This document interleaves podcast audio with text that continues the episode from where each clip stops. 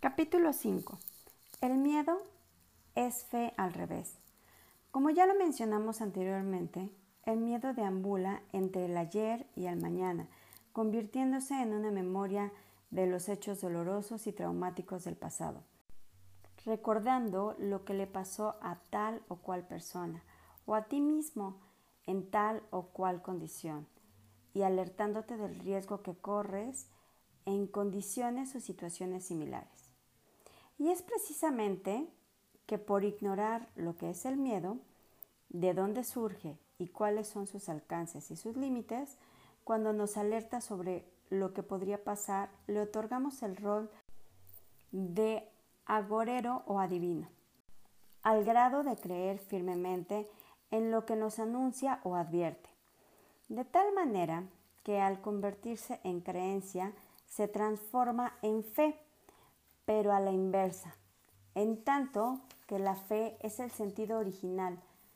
La fe es la certeza de lo que está por venir, pero no siempre con una connotación positiva.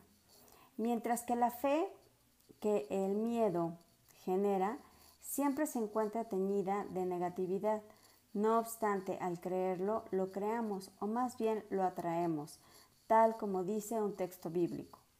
Lo que temo es lo que me llega, lo que me atemoriza es lo que me sobreviene.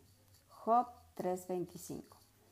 Y es así que al entregarte al miedo, las riendas de tu existencia paradójicamente atraen tu vida todo aquello que no deseas, todo lo que ya no quisieras experimentar, sumergiéndote en el mundo del revés, en el cual todo lo que deseas se te va de las manos y todo aquello lo que quieres escapar te atrapa con cadenas y candados, de tal manera que al ser guiado por el miedo, si es que ya no quieres problemas, adivina qué es lo que va a abundar en tu vida.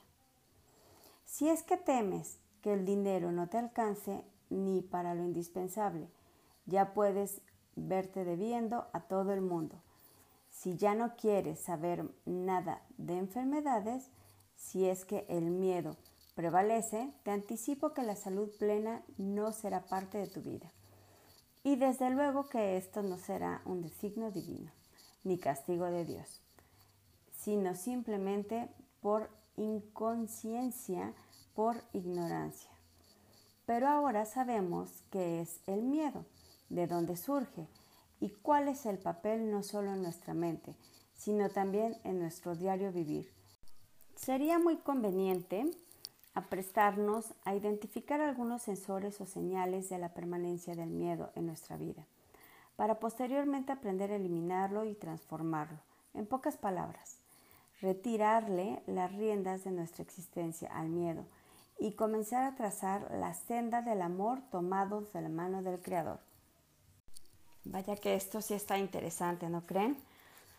Lo había interpretado en metafísica como lo que más temí vino a mí. Entonces, pues con esto acabamos el capítulo 5 y nos vamos al 6. Gracias. Capítulo 5. El miedo es fe al revés.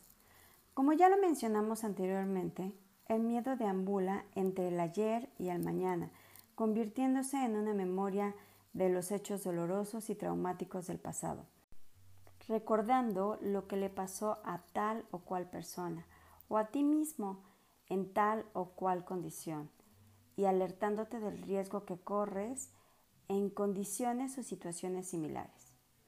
Y es precisamente que por ignorar lo que es el miedo, de dónde surge y cuáles son sus alcances y sus límites, cuando nos alerta sobre lo que podría pasar, le otorgamos el rol de agorero o adivino, al grado de creer firmemente en lo que nos anuncia o advierte, de tal manera que al convertirse en creencia se transforma en fe, pero a la inversa, en tanto que la fe es el sentido original. La fe es la certeza de lo que está por venir, pero no siempre con una connotación positiva. Mientras que la fe que el miedo genera siempre se encuentra teñida de negatividad. No obstante, al creerlo, lo creamos o más bien lo atraemos, tal como dice un texto bíblico.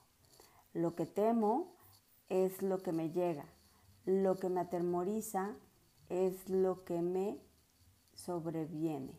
Job 3:25.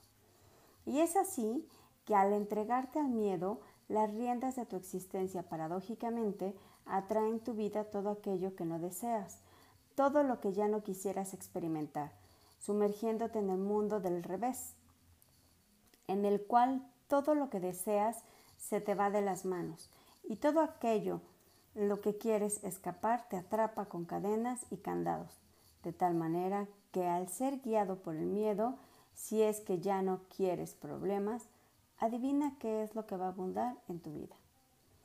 Si es que temes que el dinero no te alcance ni para lo indispensable, ya puedes verte debiendo a todo el mundo.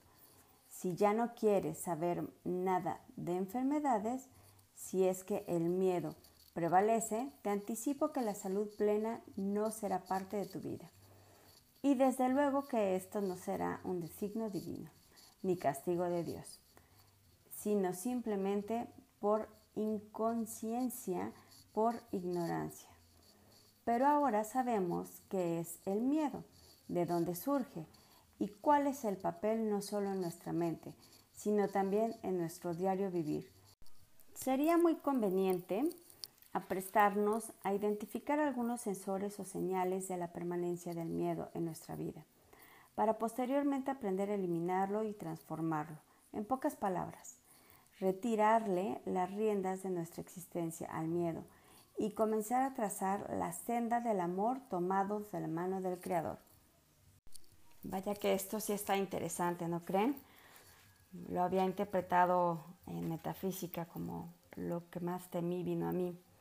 Entonces, pues con esto acabamos el capítulo 5 y nos vamos al 6. Gracias.